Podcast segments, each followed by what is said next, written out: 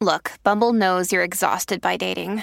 All the must not take yourself too seriously and 6 1 since that matters. And what do I even say other than hey?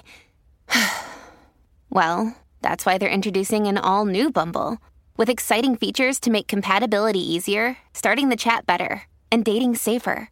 They've changed, so you don't have to. Download the new Bumble now. May Patterson abordó el vuelo 401 de la Eastern Airlines aquella mañana de junio en 1974. Su natural nerviosismo estaba matizado por la placentera expectativa de que en menos de dos horas se encontraría con su esposo en Miami.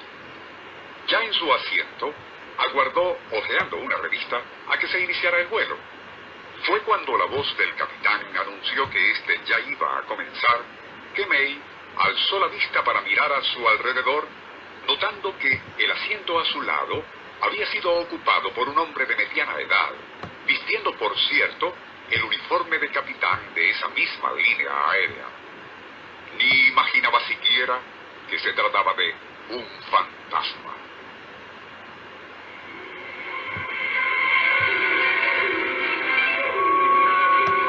Nuestro insólito universo. Minutos recorriendo nuestro mundo sorprendente.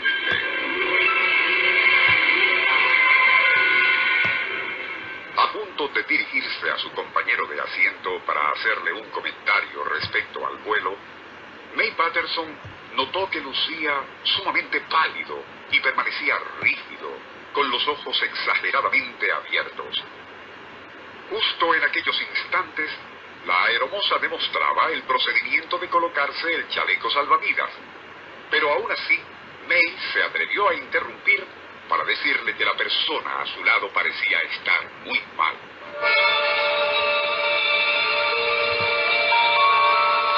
Y fue precisamente cuando todos miraron hacia allí que la figura de aquel personaje vistiendo uniforme de la Eastern Airlines comenzaría a desdibujarse hasta desaparecer.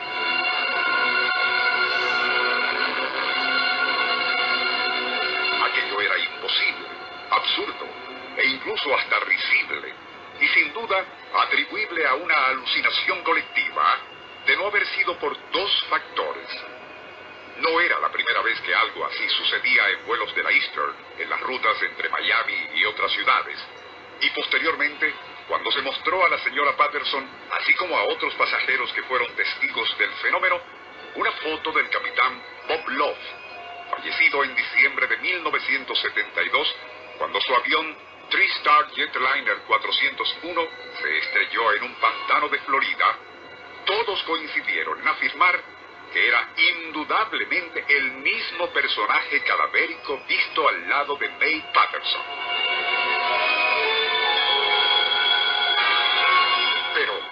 un alma en pena viajando en jet de pasajeros. Todo el mundo sabe que no existen fantasmas, y menos en esta época esclarecida. Sin embargo, han sido tantos y variados los testimonios y raciocinios para explicar lo que, a decir verdad, suena tan descabellado, que algo, quizás el poder de su gestión, está obrando en este caso. Entre los factores que contribuyen a ello está el rumor de que, habiéndose recuperado gran parte de la estructura de aquella aeronave siniestrada, muchas de sus piezas, una vez revisadas, fueron reutilizadas en otros aviones de Eastern. Según esa antilógica que opera en estos casos, algo de la esencia ectoplásmica del piloto capitán Bob Love o ingeniero de vuelo Don Repo permanecería adherida a dichas piezas, permitiendo la fugaz pero visible materialización de ambos bajo ciertas circunstancias. Son tantos los relatos de esas materializaciones, hechos por testigos, del nivel de colegas pilotos, un vicepresidente de la Eastern, dos funcionarios del Departamento de Estado y algunos periodistas que ello inevitablemente daría pie a la aparición de varios libros sobre el tema. Bienvenidos para quienes creen en esas cosas, o basura supersticiosa para los que no. Es como dijo Mefistófeles a Fausto, un acto de fe, querido amigo, no consiste en creer sin ver o creer en lo que no se ve, sino creer que se está viendo.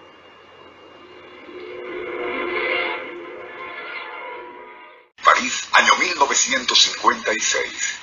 Marcel Desmoulins, profesora de idiomas, 50 años de edad y apariencia ordinaria, es víctima de un arrebatón en un andén del metro.